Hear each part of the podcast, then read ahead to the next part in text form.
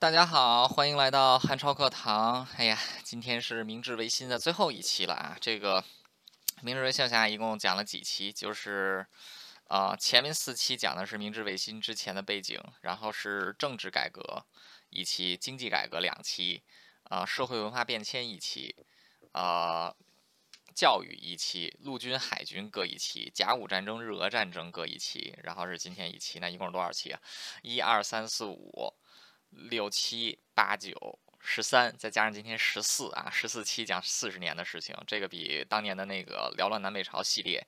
还还这个是细多了啊，这真是够细的啊，列文虎克一样。好吧，不管怎么样，今天是咱们把明治维新收尾，主要是对明治维新做一个回顾。呃，在这个日本历史上，就是。最后一个幕府就是武士政权是德川幕府。德川幕府是在一六零二年建立啊，然后这个从第一初 初代幕府将军德川家康到二代幕府将军德川秀忠，一直到三代幕府将军德川家纲，建立了一整套的幕府行政体系啊，还是蛮稳定的啦。但是他对内是实行这种封建制啊，就是这种大明封建制；对外呢是进行闭关锁国，仅开放长崎港还有这个啊这个横滨啊两个地方。对外交流，那确实也有这个，就是不断的去知道外界的消息，但整个国家还是处于一个锁国的状状态啊，因此逐步是落后于世界潮流。那么从十七、十十六世不是十八世纪末，一直到这个十九世纪初，那不断的有这个外国势力呢，像。这个就是来到日本的这个边界上啊，就是希望日本能够打开国门啊，但是这个日本始终都是无动于衷啊。就北边来的俄国人，然后从四面八方来的英国人、法国人、美国人啊，都是在幕府这里碰到了钉子啊。直到一八五五三年，一八五三年，美国的舰队啊，由这个佩里，由这个佩 Perry。带领的美国舰队啊，是来到了这个东京港啊，要挟政要挟这个江户幕府。如果说你要是不这个跟美国通商的话，我就直接炮击这个啊，先轰烂你的这个啊这个横滨港口啊，然后再这个直接炮击这个江户城啊。幕府这次是怕了啊，就只好选择了这个啊，就是跟美国签订了神奈川条约，也是日本历史上的第一个不平等条约啊，标志着锁国体制开始走向崩溃。那在锁国。国体制走向崩溃的时候，外国人来了呀！黑船来航事件打开日本国门，日本当时产生了两种思潮，一种呢是这个继续锁国啊，就是这个跟洋人死磕到底，赶走洋人啊，一概鬼子都是一概鬼子都杀尽啊，这个啊幕府一统靖江山啊，这这就改编了一下义和团的口号，啊。还有一派是开开国派啊，开国派啊，开国派呢，他们是要这个学习西方的啊这个科技，学习西方的。制度学习西方的文化，然后要这个让日本国力增强啊，要跟这个西方列强平起平坐。啊，很快在国内这个倒 就是反对幕府的这个一派，然后要支持幕府的一派啊，选择锁国的一派，选择这个开国的一派啊，就是这个开始了这个无无间无间断的内乱，无间断的内斗。那当时这个可以说是一片腥风血雨血雨啊，这是一个互相暗杀的时代啊。但这样，但是这个日。江户幕府自己也是有不少统治危机啊，到统幕府末年的时候，经济这个非常的不好，而且这个各藩的财政，包括幕府自己财政压力都很大啊，因此这个在西日本西部的四个强藩啊，就所谓的西南强藩啊，长州、萨摩、佐贺还有土佐四个藩选择在自己内部率先进行近代化改革，引进西方的工业和西方的这个军事制度啊，幕府同时呢也进行。了一些有限的这个近代化改革啊，但是都是不是这个这这个彻彻底的。那这个随着幕府还 还有这个西南强藩的这个他们之间的分歧越来越大啊，这个幕府跟西南强藩之间就爆发了战争啊。这个最后是在啊，最后是在这个啊一六这个一六六一六六四一六一不对。不是一六啊，这说怎么说成一六了？最后是在这个一八六六年啊，一八六六年前后啊，幕府针对这个强藩当中的刺头啊，这个刺头长州藩啊，就是现在日本的山口县长州藩啊，这个对长州这个出兵十五万去围剿长州藩啊，长州藩当时是以四千人对抗幕府的十五万人啊，但幕府不知道的时候，这个时候西南雄藩啊，尤其是两个实力最强的这个萨摩和长州，其实已经签订了秘密协议。啊，因此幕府十五万大军是不包括这个战斗力最强的萨摩藩、佐贺藩，还有这个土佐藩三藩的这个军三藩的兵力啊。结果四京战争是以幕府的惨败而告终啊。这个四这个幕府十五万人分四路大军进攻常州，常州藩以四千人分兵四路啊，这个把幕府军队迎头痛击。结果是这个幕府军队一路是逃回了这个一路是逃败逃到了京都。哎，眼见于此，这个西南强藩终于是跟幕府撕破了脸皮啊，率军攻入京都。啊，就在这个时候，这个孝明天皇驾崩啊，他的儿子穆仁天皇继位。啊，穆仁天皇继位之后，当时发生了短暂的这个宫廷斗争啊，宫宫廷斗争啊，最后是在这个山山内荣堂啊，就是这个土佐这个土佐藩的山内荣堂的这个建建议之下啊，这个。这个当时这个天天皇要进行这个大要进行这个改革啊，要大政奉还，就是重塑天皇的权威。啊，幕府幕府将军末代幕府将军德川庆喜啊，就是希望能够借此就是象征性的交出权力，以这个延续幕府在日本的统治啊，所以他这个 也是选择了大政奉还啊，就是名义上将权力交还给了天皇。结果没有想到这一下一交还权力不好，这个天皇这个接下来明就是先这个新政府啊，直接。宣布幕府违法，要裁撤幕府，啊，德川庆喜眼看现在是这个偷鸡不成蚀把米啊，选择了跟这个朝廷正式对抗，啊，出兵这个攻攻击京都，啊，双这个这个这个西南强藩的军队，还有幕府军在京都外围的福建和鸟羽地区打响了跟幕府这个正式做这个就是啊这个戊辰战争的第一枪啊，福建鸟羽之战击败了幕府军，啊，之后明治政府宣告成立啊，木仁天皇改元。明治就是视为明治天皇，然后开始了长达 长达三年的戊辰战争，啊，戊辰战争最后是以政府军攻陷北海道啊这个结尾，然后这个中间发生了像这个啊江这个甲州甲州胜沼之战啊，然后这个江户无血开城啊，还有包括这个极为血腥惨烈的这个汇金战役啊，啊，最后这个新政府军队。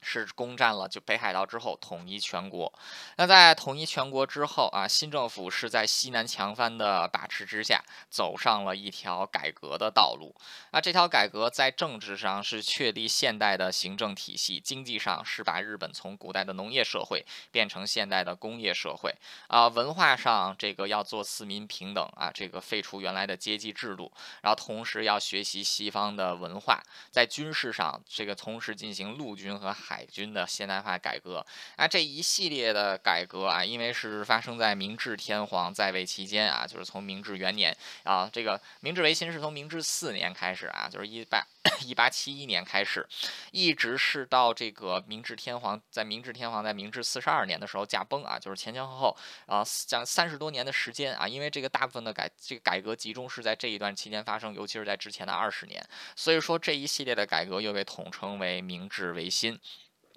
那日本它是这个系统的学习西方啊，就是它这个日本都这个北海道还没打完呢啊，当时就由政界大佬岩仓具视啊，是公卿出身，带领一支梦幻的梦幻使团啊，这个成员包括伊藤博文、大卫重信啊，这日后都是鼎鼎大名的人物，前往欧美各国考察 考察西方的诸多制度，历时将近两年时间回到日本啊，回到日本之后，这个他们就这个啊，他们就迅速啊，就是按照自己。学习的方略对日本进行了改革，那在法制上建成了这个一套完整的现代的司法体系啊，同时是具有了一定的司法独立性啊，就是从这个啊这个从这个啊最上最上面的这个宪法，一八八九年的这个宪法啊，再到后面的这个。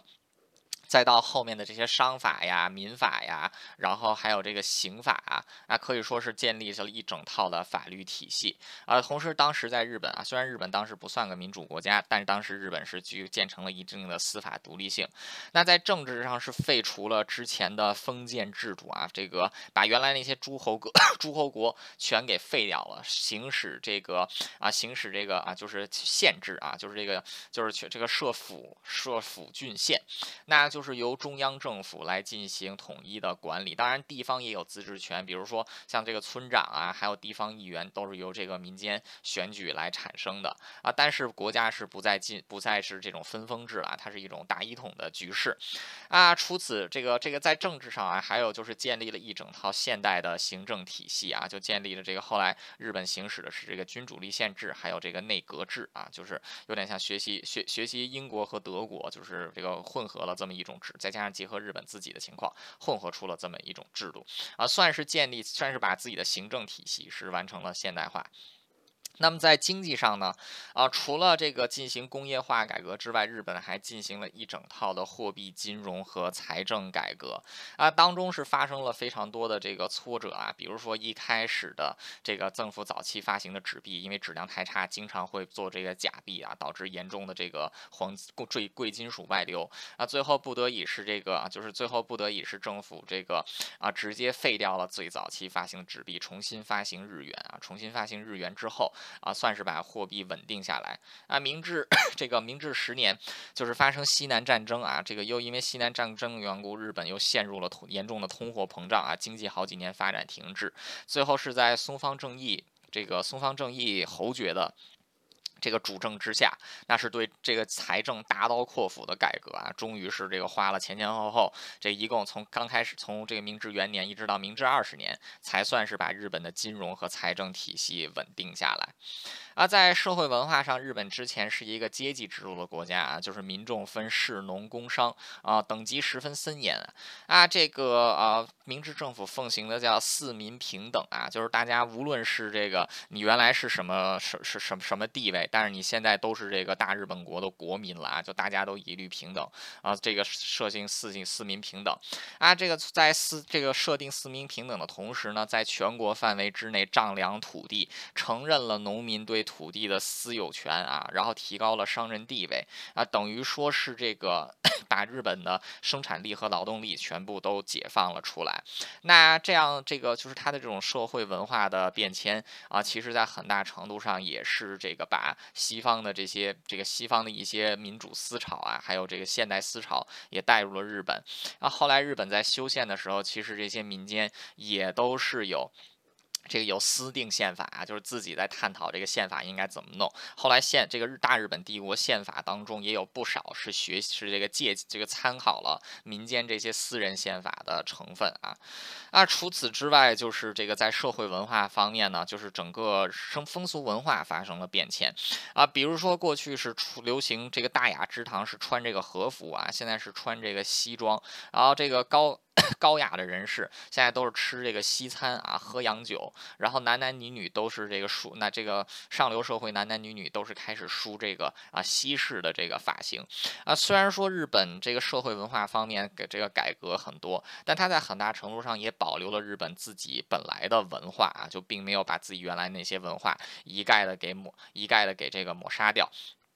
那呃，在这样的情况之下，他因为他建立的这个四民平等啊，啊，就作为他的军队改革铺平了道路。啊，日本建立的军队是现代，这个陆军是现代化的陆军啊，它是在全国范围之内征兵啊。就过去是一种贵族统兵制啊，贵族当军官，然后平民只能当士兵去送死。那现在是选贤任能啊，就是开办军校，这个够资格的，这个就是大家都可以来这个报考这个军校啊，然后到军校里读书啊，出来之后你就是一一个。下级军官，你就到军队当中历练啊，同时是建立了这个长，就是啊这个义务，就是建立了这个啊现代军制啊，就是他这个士兵就是要服几年的常备役，然后转入这个后备役，然后再进入这个预备役啊，就前前后后这个一个职业就是形成这种职业化的军队啊，同时这个在军队成长还有军队教育进行的过程当中呢，日本也这个建设军队的教育啊，就从这个一开始的啊兵学寮到后。面建成这个军队大学啊，还有这个专业的军事学校，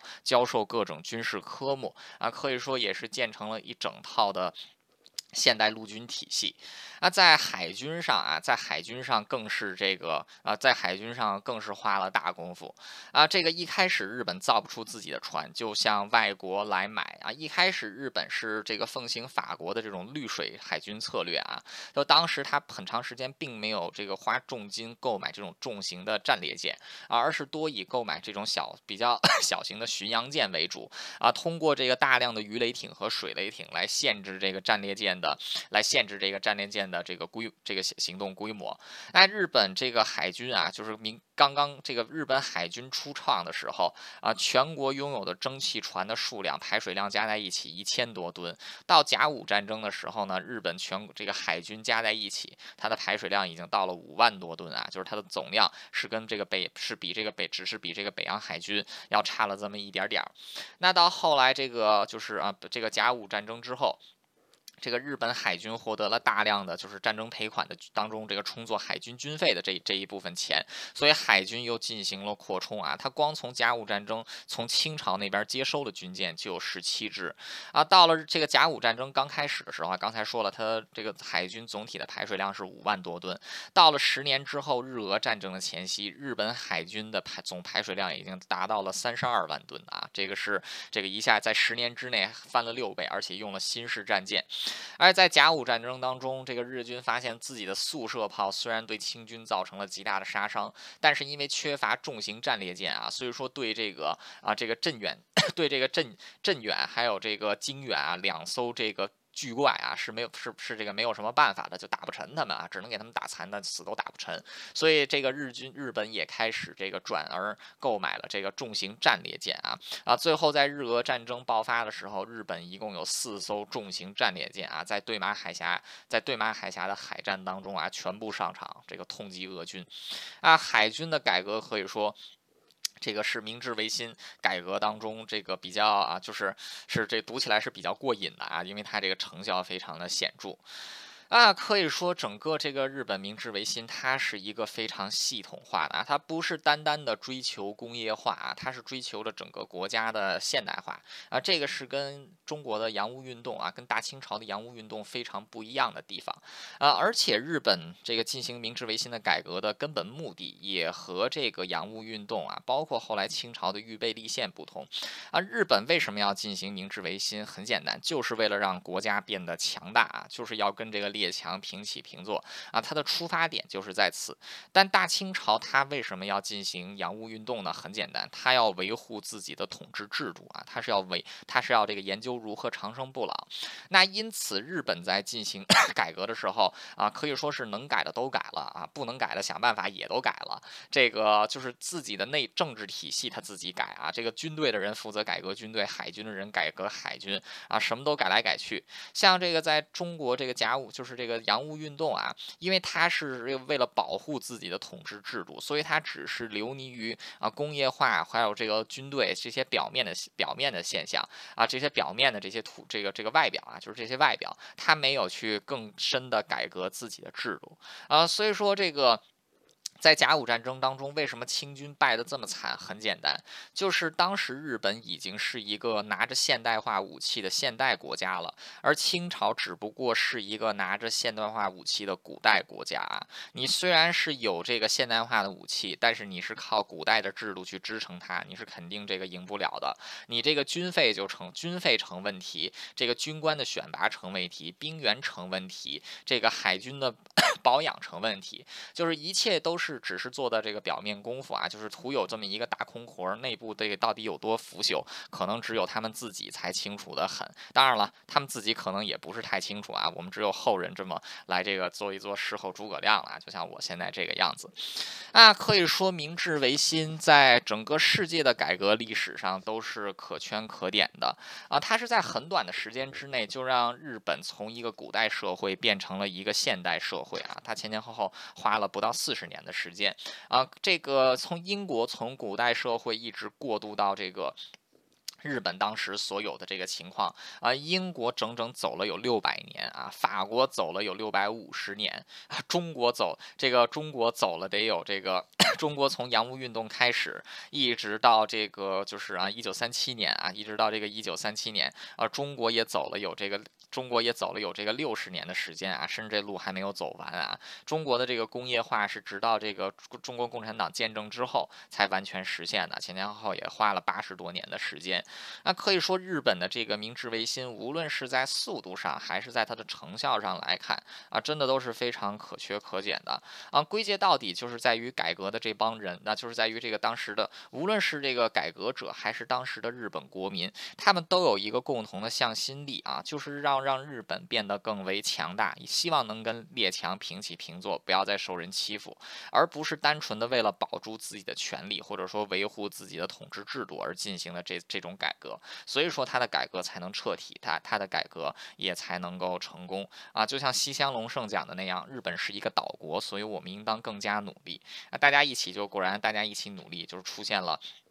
如此的奇迹，那当然了，在明治维新改革的过程当中，也产生了诸多问题啊，就比如说大量的武士失业，失去了原来的特权，很多人就成为了流民，成为了社会的不稳定力量。那武士其实也是在明政期维新期间造成了日本历史上的最后一次内战啊，就是这个西南战争。那当时这个有四万多。这个就是失去工作，还有这个没有活路的武士，在九州地区这个展这个开开始了起义啊！政府前前后后花了将近一年的时间啊，就是这个耗尽国库，才把这次的大起义镇压下去啊！这个除此之外啊，这个明治维新它的政治改革也并没有，这也保留了非常多的这个军，也保留了非常多的定时炸弹啊！啊，首先它并没有建立一个真正意义上的这种。这个民主政府啊，它建立的，它建立的不是民主政府，呃，日本自这个明治维新开始，一直是到这个一九四五年，其实这个政府的权力主要都集中掌握在之前的西南强藩人士手里，比如说陆军基本上是被长这个萨摩藩所掌控，海军基本上是被长州藩所这个掌这个长州藩啊所掌控，就是陆军跟海军的这种对立，那除此。此之外，这个 啊，除此之外，这个。他的这个一系，他建立的这个四这个整个行政体系，就是它虽然具有一定的民主化色彩，比如说有地方选举，还有议会选举，但是到了后面啊，就是经过这个一九这个一九三零年代的二二六兵变，二二六兵变之后，日本的这些短暂的民主化成就也就不复存在，这个彻底走向了军国主义。那这个也跟他明治维新在政治改，就是他的这个政治遗产啊，就是这个西南强藩掌握政权这方面啊，还是这个密切相关的。啊，其实日本一直到今天都没能摆脱西南强藩的这个啊控制啊，比如说在日本历任的这个首相里边啊，就是大部分的首相都是出身于这个日本的西部，尤其是来自于这个啊西南雄藩啊，来自于这个所谓的西南雄藩。这个而且这个现在日本这个政治界的这些啊，就是大家族啊，大家族很是这个基本上也都是出自这个西南啊，而没有这个来自东部的啊。东部在政治上可能比较大的这个家族啊，应。应该就是这个鸠山家了啊，鸠山从这个法学博士鸠山博鸠山和夫啊，一直到上这个啊前首相鸠山由纪夫啊，他们算是这个鸠山鸠山家的这个，就是这这这这这这这个派系。那可以说这个啊包包，还有就是在这个改革的期间啊，在这个明治维新改革的期间，这个一系列的，就是还这个除此之外，他还进这个在改革期间也有一系列的这个言论管制啊，就尤其是在制定宪法前后啊，在日本是进行了这个言论管制，还有这个啊，甚至有文字狱的情况发生啊，啊也是对于整个国家民治是打了这个一个倒退啊啊，包括在这个大日本帝国宪法成立的时候，当这个正式颁布。的时候，当时民间是欢欣鼓舞，但是有非常多的这个有识之士是觉得，哎呀，这样的宪法实在是这个漏洞太多了，而且这个啊很有很多的定时炸弹啊。那后来果然不如不出他们所料，这些定时炸弹后来都一个个引爆了。啊，在明治维新进行到后期的时候，日本也走上了对外扩张的道路啊。第一个对外扩张的就是朝鲜。那先是通过江华岛事件打开了朝鲜的国门，那之后因为跟清朝争夺在朝鲜的利益，终于是在一八九四年甲午年爆发了日清战争啊，也是第一次中日战争，就是这个 就是中国中国口中的甲午战争啊。这一场仗，日本是赌上了自己的国运啊，来跟这个更大来跟这个更大的大清朝一战啊。这一战的结果可以说是大跌全世界的眼镜，就是强大的大清朝被罪而小国日本给打败了啊。日本通过此战获得了除了获得了这个台湾啊、辽东。澎这个台湾台湾岛、澎湖列岛，还有这个中国的辽东之外，还有两亿还有两亿两白银的这个战争赔款啊，可以说这一场豪赌是胜了的啊。但是很快，这个在中国的东北跟俄罗斯的利益发生了冲突。在俄罗斯、法国和德国的要挟之下，日本不得不放弃辽东啊，获得了清国的三千万两白银的这个赔款还辽费啊。所以甲午战争一共的赔款是两亿三千万两白银，包括了三千万两还辽费。那这个后来日本跟 俄国在中国东北地区的利益冲突，就引发了日俄战争。日本再一次赌上国运啊，跟西方列强打了第一战。那这一战在陆地战，在这个陆地上啊，日军是先。后后通过鸭突破鸭绿江防线，这个攻占辽阳，在这个旅顺口的血战啊，到最后的奉天会战是在这个陆地战上取得了取这个取得了胜利。那在海战方面，日军首先是这个就是啊，在把这个俄军舰队这个封锁在旅顺口还有海参崴两个港口之内。那这个最后通过陆地上的围攻，逼迫敌方的。逼迫俄军舰队出港决战啊！这个日这个日军分别在黄海海战和这个啊魏这个魏魏山海战啊两个地方，这个击败了俄罗斯的太平洋舰队的两个分队啊，那这个俄罗斯太平洋舰队全军覆没。那为了弥补这个，那为了这个 就是改变战争的结果，俄罗斯派出了自己最强的波罗的海舰队，花了十个月的时间绕了大半个地球啊，赶到了这个赶到了这个东远东区域，结果在对马海峡遭遇到了日本的联合舰队啊，这个联合舰队的指挥官东乡平八郎海军大将啊，这个上演了一出教科书一般的战战斗啊，在这个对马海峡的这个之战，对马海峡之战中，基本上是把俄军的波罗的海舰队就地歼灭啊。那这个随着陆上和海上的这个。战役的完全失败，俄罗斯不得不选择跟日，在这个美国的调停之下跟日本和谈。最后双方在美国缅因州的这个 Portsmouth，Portsmouth 这个 Portsmouth，它这个在也到普斯茅斯啊，但不是英国的那个啊，它是这个签订了普斯茅斯合约啊，最后是承认了日本在中国东北南部的利益。那这个日俄战争可以说啊，如果说甲午战争是改变了清国的历史的话，那日俄战争其实也是改变了俄罗斯的历史啊！这一战之后，俄国沙皇政府威信尽失，国内很快爆发了这个血腥星期日惨案，还有这个连续两年的这个革命事件啊，这严重损严重这个削弱了沙皇的权威。那可以说，明治维新就是明治维新不仅改变了日本啊，它也是改变了清国跟改变了俄国啊！它在整个的世这个整个东亚乃东中亚历史上，它都是具有非常重要的这个意义和和地位的。呃，当然了，这个现在我们在以华人的身份啊去读这个明治维新。或者说去看回顾这个明治维新，我们经常不由自主的拿明治维新跟中国的洋务运动来去做对比啊，甚至也有一些讨论，就是如果 就是这个中国有什么可以学习，或者说大清朝有什么可以学习日本的，乃至于现在的中国有没有什么能从明治维新当中啊吸取到什么教训，或者说学习到什么经验？呃，这是一个怎么说呢？这是一个非常大的问题，但其实这个问题没有一个固定的答案。也没有这个从始至终也没有任何一个权威的答案产生，呃，在这个一六，在这个一九零三年啊，就是日俄战争之前的时候啊，当时这个日本曾经连续两度出，曾经两度出任日本首相的大卫重信伯爵啊，召集到了当时这个明治维新的诸多元老啊，诸召召集到了这个诸多 诸多元老啊，包括这个。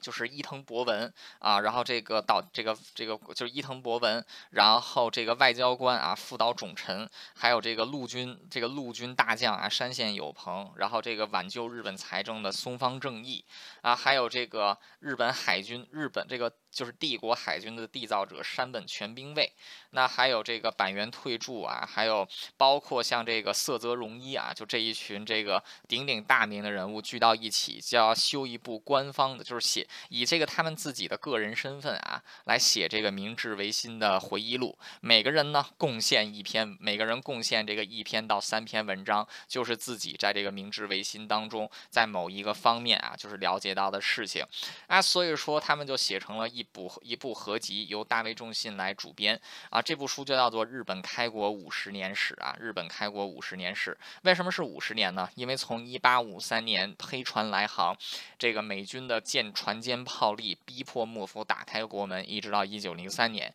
已经整整过了五十年啊，是为日本开国五十年。也就是我现在啊标题上的这个日本开国五十年的由来啊，当中这个啊大卫仲信本人除了两度出任首相之外，他还是日本早稻田大学的创创建者啊，然后他自己也是一位非常优秀的教育家，所以说他自己主写了这个教育的部分，还有这个除了序言和结论之外，他还写了教育的部分。那这个陆军就陆军部分是由这陆军这个陆军大将啊，也是这个后来的陆军元帅和。这个两度出任日本首相的军人山县有朋写的陆军改革的部分，海军改革的部分是日本海军之父山本全兵为主笔，财政部分是松方正义啊，日本这个财政的这个挽救日本财政的男人来写的。那法制史方面是交给了鸠山由纪夫的曾祖父啊，是叫鸠山和夫。鸠山和夫是日本的第一位法学博士啊，是耶鲁大学回来的。由他来主笔写的这个法制改革，那可以说是由明治维新的这群精英们写成了这么一本书啊，写成了这么一本合集，叫《日本开国五十年史》。呃，我 这次这个系列参考的日本方面的资料，基本上是来源于这部书。我手上的这一版是这个啊，一九零八年的中文版啊，这部书都已经这书这翻翻页的时候都掉渣儿啊，这这就是这这老老到这种地步啊。为什么会有中文版呢？就是在日俄战争之后看。到这个日军的强大啊，大清朝就开始搞这个预备立宪啊，预备立宪就要学这个明治维新啊，当中的一步就是直接这个。清廷的这个外交官直接找到了当时年事已高的啊大卫仲信伯爵，希望他啊希望大卫仲信能够在日本将这部书翻译成中文，翻译成中文，然后介绍到大清朝，让大清朝的人也来读一读这部书，希望能从中学习到一些经验。啊，大卫仲信伯爵欣然接受了这个提议，甚至还用中文为这个日本开国五十年史写了一个中文版的序言。那整个明治维新的收尾，我就用这部序言，我就用他写的这个序言来给大家收尾了。啊，它是文言文，而它没有标点符号，所以断句是我自己断的啊，可能有断错的地方，大家忍一忍。我先读一遍这个原文，然后再读一遍这个，我先读一遍原文，然后再自己翻译一下啊。然啊不，这样吧。就是我先读一段原文，然后翻译一段，然后再读一段原文，再翻译一段，然后最后这个完整的，最后完整的再把原文读一遍啊，咱们这这么来读，要不然的话这个挺长的。嗯，好的，嗯，接下来就是读书时间。日本开国五十年史序，呜呼，世运之变，有出于人意表者。我日本开国以来，凡百制度取法于西洋，废制变革，系大并举，武威文物几乎日进，国运之昌振，古所未曾有也。哎呀，这个命运的变化总是出人意料啊！呃，我们日本自从开国以来，我们所有的制度呢，都是向西方来进行学习，啊，废除掉的东西和创立的新东西啊，无论是这个。无论是多大多小的事情，无论是有关文治还是有关武功，我们都进行了细致的改革，国家 国力蒸蒸日上啊！这个我们现在的国运呐，这种昌振的程度是古所古所未见的。然前之草莽志士，后之左命元勋，为国家策长计划宏莫者，其欲之有今日哉？盖屈人者是，用事者人出也。顺焉不逆，成焉不失，终也。疏而通之，导而利之，寸进尺取，日日益越倍。所获越多，则所期越大，如是而已矣。然而，虽然我们现在国运如此之昌盛啊，却看到这个明治维新之前的这些为了拖翻幕府而这个努力奋斗的志士啊，再到后面像我们这些当年主导改革的这些啊这些所谓的国家功臣，为国家的这个进步 殚精竭力的这些人，当时我们在倒幕，还有我们在 这个就是我我们在进行改革的时候，我们又怎么能预知到现在国现在这个国运已经到了如此地步了呢？啊，原来还真的。还真的就像那句老话说的，这个啊，就是这个尽人事听天命啊，尽人事听天命啊。无论怎么样，就是做好眼前当下的事，才能够才能够这个遇到困难解决困难，每日都有进步，然后每一年都有成就啊。所然后这个每当成就越多，我们所期望的也就越大，然后以至于就产生了现在这样比较好的结果啊，只是这样而已了。向者王室中心，统文武以政令，废封建以设府县，处罚越，着贤能，革兵制，弘教化，立农商，立公益。宪法立而国体固，意愿开而舆论行。凡其设施更改，无非所以治内而备外。呃，当时所以说，就是我们秉承着这样的信念啊，当时国家统一之后，我们这个统一政令进行改革，废除了原来的封建制度，在地方开设郡县，开设这个府县制度，然后 打破原来的阶级制度，开始在各阶层当中选拔人才。我们改革了我们的军队制度，改革了我们的教育制度啊，这个解放了农民和商人，鼓励工业的发展啊。一八八九年，我们。我们订立了宪法，确保了日本的国体。同时，我们还开设了议会，让大家都能畅所欲言。啊，这个所有的这些制度改，这个所有的这些制度进行的改革，我们都是进行的这个，我们都是尽可能的做到最好啊。因此，我们才能对内富国，对外强兵。当幕府之末，外患日滋，列国要求五保，而我使之所惧矣。及至明治，彼上邪威力，凌辱凌凌侮戮辱，待有不忍言者，而我亦之所戒矣。于是乎，广求知识于世界，外人有才识者，言而失之；臣民之俊秀者，臣民之俊秀者，资庄游学，博采欧美各国之志，以图富强。以图富强，是所定民心所向，上下一致，成就大业。当时在幕府末年的时候，西方列强对日本的侵略愈深，他们的要求，这他们的要求胃口越来越大，我们才知道 感到害怕，才感到我们落后。到明治到明治天皇之时，这个外国人的实力依然比日本要强大很多，我们只能这个我们只能是这个忍这个啊，就是在外国人的威胁之下屈辱的过日子。所以我们决定强大起来。啊，怎么强大起来呢？于是我们就像。世界广泛的进行学习，有才学的外国人，我们把他们请到日本，我们来把他们当老师一样，在在我们的人民当中有优秀的人才，我们。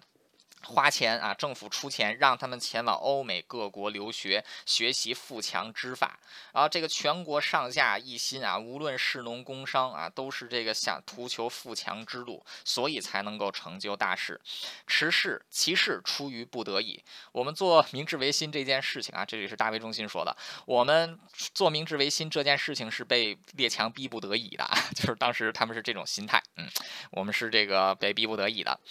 啊，其而其功过于所期待，是岂非大事使然也？啊，那但是我们虽然说当年是被逼的啊，但是我们所达成的成就却远远超出我们当年的期待啊！看来命运真的是不受人掌控啊！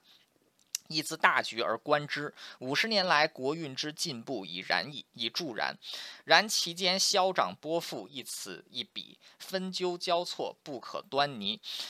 草草毛威严，冒处犯忌而大欲兴焉；开国锁港，互相党伐而刺客行焉；秦王左目分为官贼而有内乱焉。地政民权，朝野反目，征寒利害，文武相杂。版图则得于南而失于北，兵戎则胜于战而败于和。左之右无，前举后攻，垂成而折败，垂折成而垂成而折败者有之，几进而复却者有之。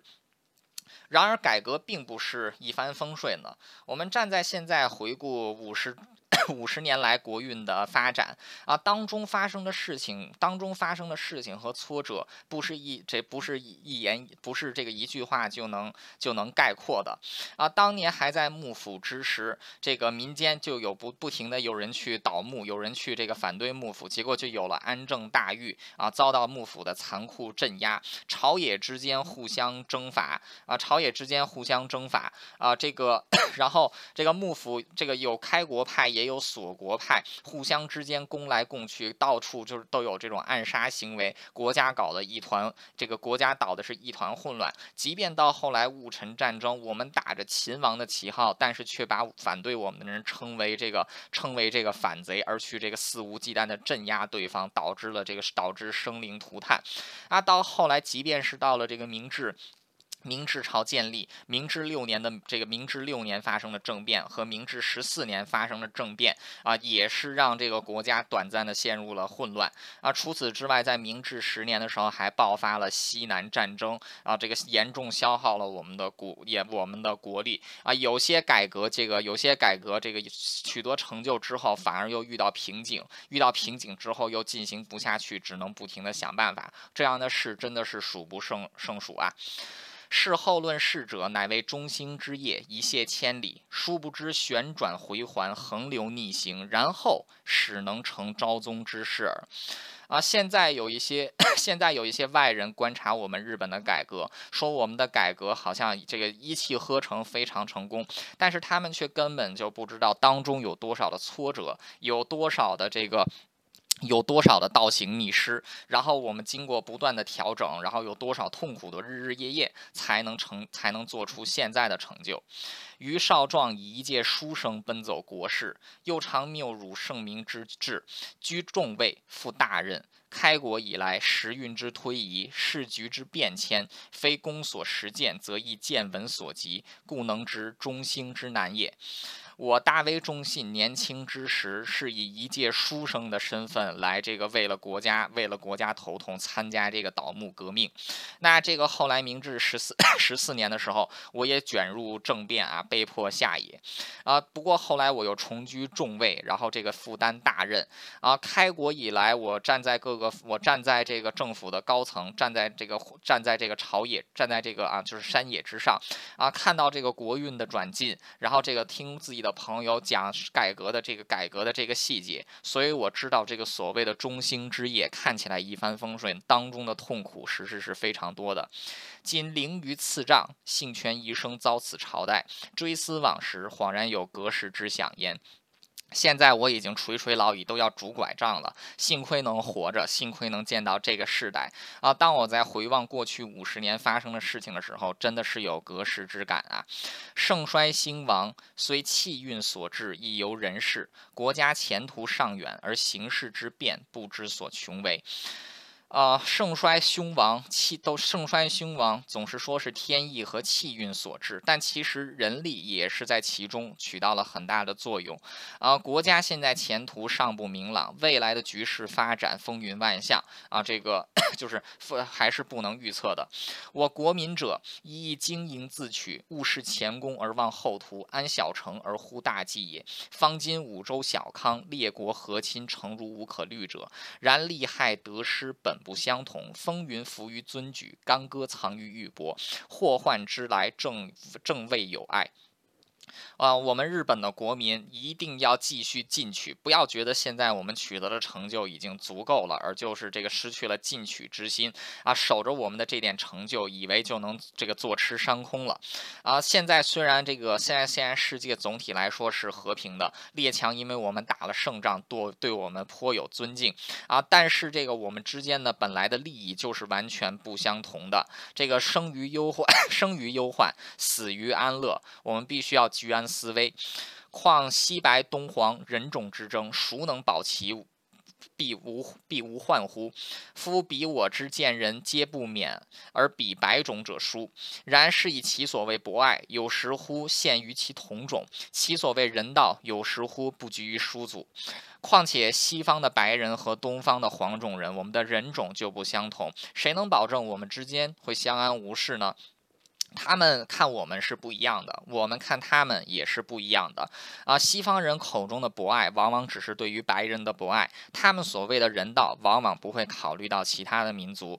我则以此一视同仁，无事无莫，亲之亲之与亲之与书，为义所在啊！但我们日本不一样啊！这里又是大卫博举、大卫中心自己在这儿意淫啊！我们日本不一样，我们对所有的民族都是一视同仁的啊！这个括弧虽然我们很歧视华人和朝鲜人。啊，我们都是这个对他们这个，就是我们是评看他们这个有没有这个所谓的大义之道啊，我们才是这个来自我们的评判标准。然彼然彼以自现其种，我亦不得不同种相续啊。说但是呢，我们虽然是这样啊，但是因为这个洋白人都已经这个自己对白人 白人好，这个歧视其他的民族啊，我们也我们也没有办法啊，只能对白人怀有这种啊抵就是怀有戒备之心。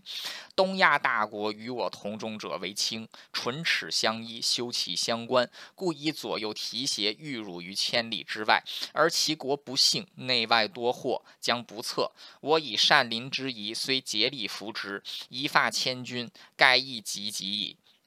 这个啊，这个在东方啊，在东亚。这个和我和我这个同和我这个同一个人种的也只有清国了啊！这朝鲜不知道为什么不算啊？就是也也只有清国了。我跟清国是唇齿相依，我们的命运休戚相关，所以我们应该互相提携，共同进步，来抵御这些异族之人。啊，清国很不幸，这个过去多少年来内万这个内忧外患，然后这个 我们是作为一个友善的邻居啊，虽然说我们要了你两千万两白银，还要把你们台湾给割走了啊，但。是我们是这个作为友善的邻居啊，我们要这个竭力提携你们啊。但是虽然说我们尽力图提携，清朝的国运还是岌岌可危。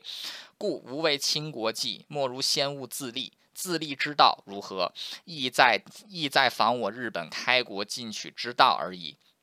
所以说我大为重信，作为明治维新的元老，为清国的那个命运所担忧啊，觉得清国应该怎样呢？就是要走向自立。那如何走向自立呢？很很简单，就是在效仿我日本的明治维新啊，学习我们的开国进取之道，就是这么简单。盖常论之支那圣贤所出文化，先开仁义道德之教，礼乐行政之具。至耕稼陶于百工技艺，无一不备。当此时四方，当此时当啊，当此时四四外 四外方国尚属草昧，文物典章不可他求，唯其有所教而不有所学，有所谢而不有所受。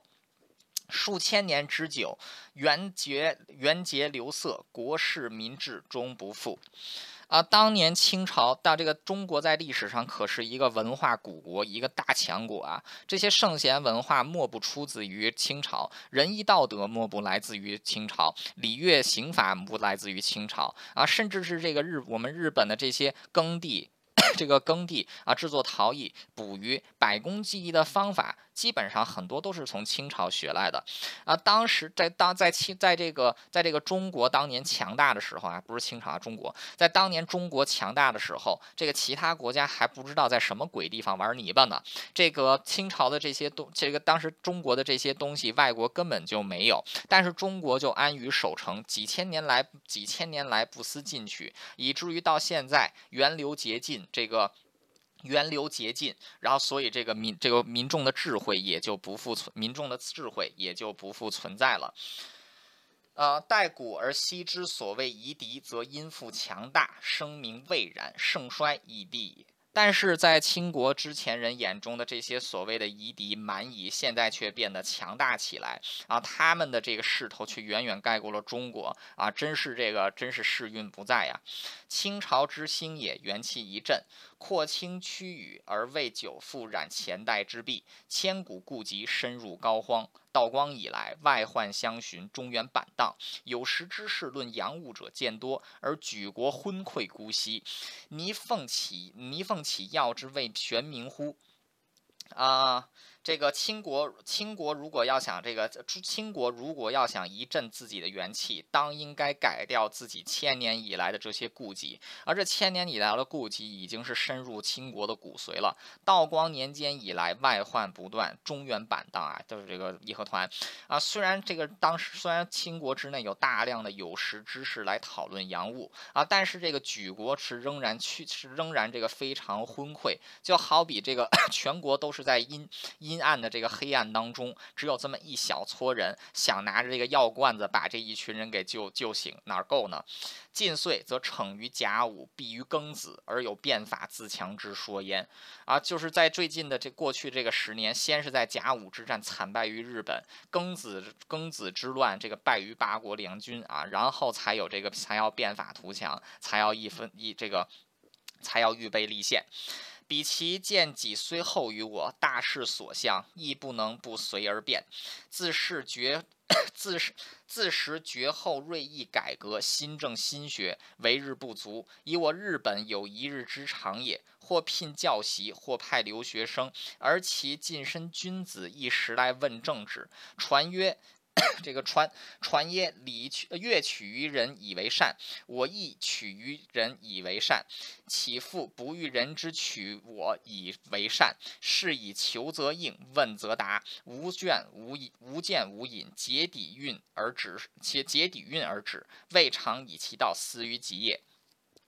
那这个日这个这这个啊，哎，我说啊，这个啊，这个啊，变法对，这个清国看到我们日本变得这么的强大，所以这个看到它不变强大就会挨打啊，所以说他也是不得不进行学习啊。自从他们想要开始这个改革以来呢，都是以我们日本来作为一个啊，来以我们日本来作为老师，要么是请我们日本人来 去他们的国家讲学，要么就是派清国的留学生来日本进行学习，而他们的这。些朝政官员也经常来向我们日本的这个政界人士询问相关的经验啊。俗话说得好，送人玫瑰，手有余香啊。我愿意把玫瑰送给清朝，所以清朝问我们的问题，我们知无不言，问无。我们知无不言，答无不尽啊，就是把我们知道的都会告诉给清这个清朝，要做到这个无，要做到这个手有余香。虽然以于观之，清国之易学者神也，非行也，义也，非计也。但是在我看来，清国真正要学习的是明治维新的精神，而不是明治维新的内容。他要学习的是这个明治这个让日本 明治维新的这个内涵，而不是这个明治维新明治维新的这些细节。夫两国人士同其种，书同其文，地相近，俗相类，本非欧美之比。然国事民情未能尽一，则取于此而失于彼者，亦安得不义哉？为什么我这么说呢？就是虽然中国跟日本两个国家人都是黄种人，这个文字也。多用汉字，风俗也很接近，不是欧美那些国家跟我们能比的啊。但是日本和中国国事民情完全不同。如果说只是把我们的这些制度啊，照葫芦画瓢画到清国去，这个一定会产生问题的。我常取西洋文化，呃，我常取西洋文化茶烟。经则言，呃，经这个经，呃，我常取西洋文化茶烟经，则焉言，即以时事断以国体，变而通之，书己书秀有己，其所以浑然无迹也。我们向西方学习的这些。文化也好，制度也好，我们都是这个经过我们日本自己的改进，然后这个要适合我们自己的国情再进行实施，所以说我们的 我们的改革最终才能走向成功。盖国各有特性，元气存焉。苟失特性，则元气沮丧；元气沮丧，则虽有广土众民，无所用之。啊，每一个国家都有自己的特性，都有自己的精神性格。如果说这个改革损掉了自己的精神性格，选掉了。毁掉了自己的这个国民特性，那你这个国家再大，民众再广，也是一个废物一样的国家。我日本以忠君爱国为特性，以极义止养为元气，政法教学工艺激起自于欧美，韩英举华，甫常不断。是是虽舍己从人，我有者自若也。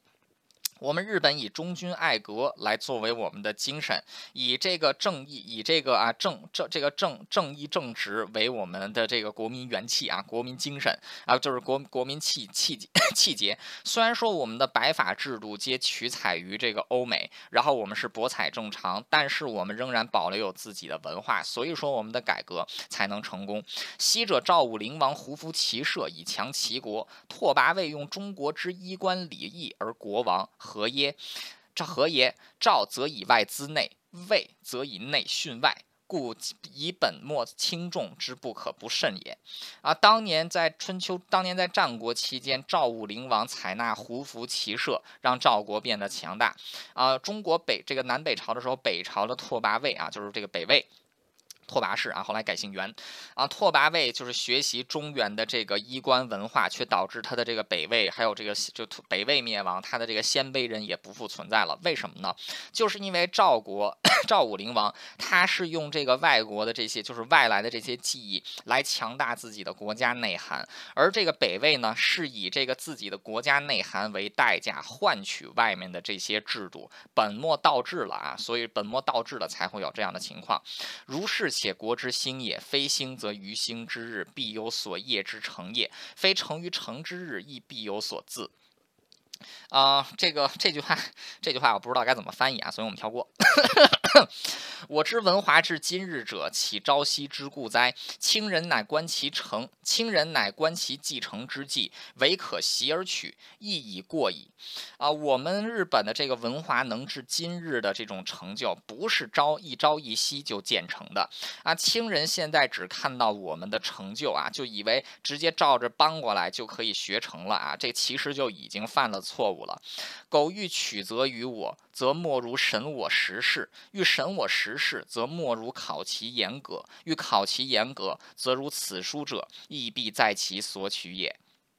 如果说啊，你要想学习我的制度，你就要必须学习我为什么采取这些制度，当年我的情况是怎样的。如果你要想了解我们的历史，我们的情况，你就要必须考察到我们诸多制度的诸多这个诸多严格。你要想考察这些诸多严格，想考察我们的改革历程，那像本书这样的作品是你们必须要读的。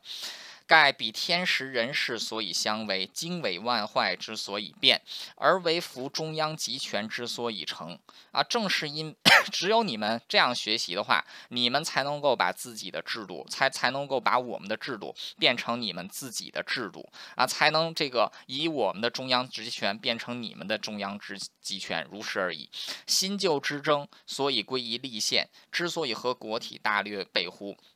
啊，最后这个啊，最后再建立，在最 最后再建立订立一个符合你们的宪法来订立你们的国体啊，这样才能是这个，这样才是正确的学习方法。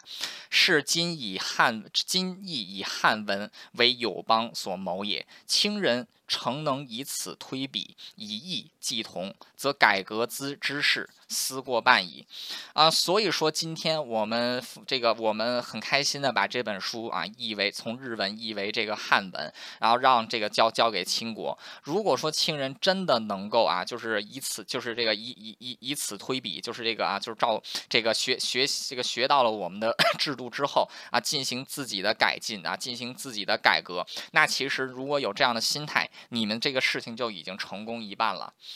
呜呼，卿大国也，其动必大。一旦成事云龙，一旦成事云蒸龙变，岂可测哉？余虽老矣，请拭目而待之。明治四十二年九月。哎。清国是个大国呀，它一旦改革变动起来，一定是崩天裂地、乘龙破日之势，又是怎么能够预测的呢？虽然我已经垂垂老矣了，仍然拭目而待呀。明治四十二年九月，这个明治四十二年是一九一零年啊，一九一零年九月到一九一零年了。嗯，明治四十二年的九月是一九一零年了。嗯，好的，最后再给大家读一遍啊，最后再给大家读一遍，然后明治维新至此收尾。日本开国五十年史序。呜呼！世运之变，有出于人意表者。我日本开国以来，反摆制度，取法于西洋，废制变革，系大并举，武威文物几乎日进。国运之昌振，古所未曾有也。然前之草莽志士，后之左命元勋，为国家策长计划宏莫者，岂欲之有今日哉？盖屈人者是，用事者人出也。顺焉不逆，成焉不失终也。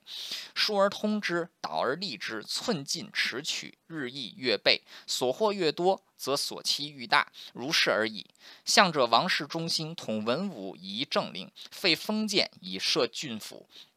废处处伐越，着贤能，革兵制，弘教化，劝农商，立公义。宪法立而国体固，意愿开而舆论行。凡其设施更改无非，所以治内而备外。当幕府之末，外患日滋，列国要求无保，而我使之所惧矣。及至明治，彼上邪威力，凌辱侮辱，待有不忍言者，而我亦之所戒也。于是乎，广求知识于世界，外人有才识者，言而失之；臣民之俊秀者，资庄游学，博采欧美各国之志，以图富强。国事所定，民心所向，上下一致，成就大业。其事出于不得已，而其功过于所期待，是岂非大事使然也？亦大 亦自大局而观之，五十年来国运之禁锢已助然。然其间嚣张波复，一彼一此，纠纷交错，不可端倪。草毛威严，冒出忌讳而大欲兴焉；开国锁港，互相党伐而刺客行焉；秦王左目分为官贼而有内乱焉；地政民权，朝野反目，征寒利害，文武相杂；版图得于南而失于北，兵戎战于胜于战而败于和。左支右逐，前举后攻，垂成而折败者有之；几进而复退者有之。事后论事者，乃为中兴基业。中兴之业一泻千里，殊不知旋转回环，横流逆行，然后始能成昭宗之事耳。于少壮以一介书生奔走国事，又常谬辱圣明之志，居众位负大任。开国以来，时运之推移，世局之变迁，非公所实见，则亦见闻所及，故能知其中兴之难也。我先喝一口水，不好意思。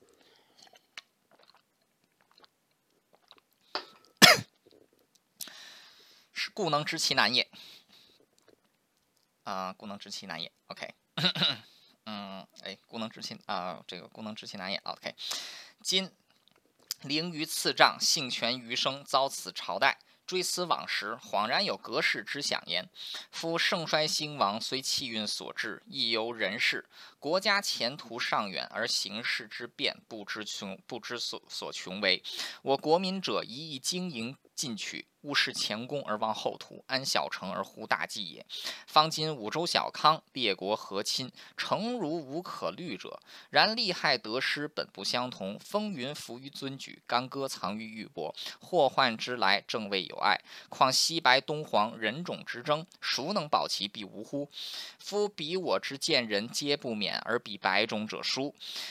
然是以其所谓博爱，有时乎陷于从种。其所谓人道，有时乎不及于书族。我则以此一视同仁，无事无墨，亲之与书为义所在。然。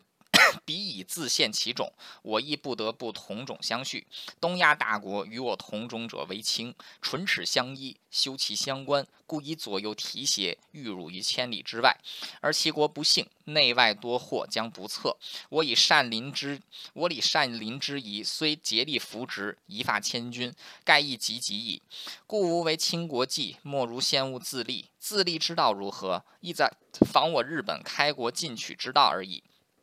盖常论之支那圣贤所出文化，先开仁义道德之教，礼乐行政之具，至耕稼于陶百工技艺，无一不备。当此时四外方国尚属草昧，文物典章不可他求，唯其有所教而不有所学，有所谢而不有所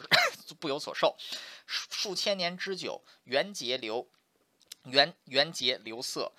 国事民治终不复焉，待古而息，待古而息之所谓夷狄，则因复强大，声教未然，盛衰亦地矣。清朝之兴也，元气一振，扩清宇内，而未复染前代之弊。千古痼疾，深入膏肓。道光以来，外患相寻，中原板荡。有识之士论洋务者渐多，而举国昏聩姑息。倪凤起，倪凤起要之谓玄冥乎？近岁则逞于甲午，避于庚子，而有变法自强之说焉。彼其见虽己后于我，大势所向，亦不能不随而变。自是绝后锐意改革新政新学为日不足，以我日本有一日之长，或聘教习，或派留学生，而其近身君子一时来问政治，传曰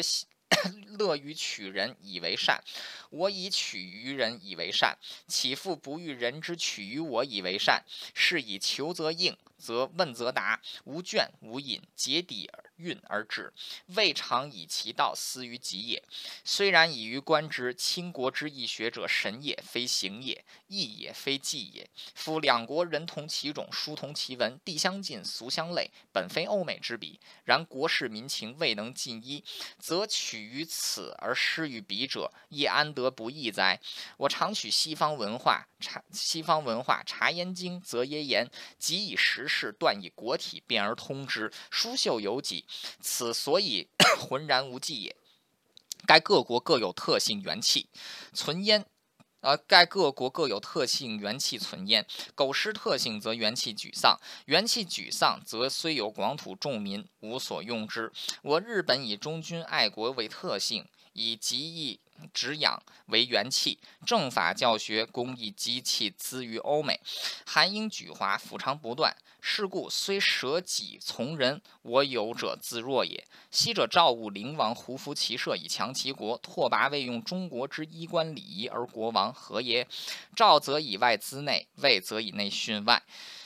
故以本末轻重之不可不慎也。如是且国之兴也，非兴于兴之日，必有所业之成也；非成于成之日，亦必有所自。我之文华至今日者，岂朝夕之故哉？清人乃观其继承之际，唯可习而取，亦过亦已过矣。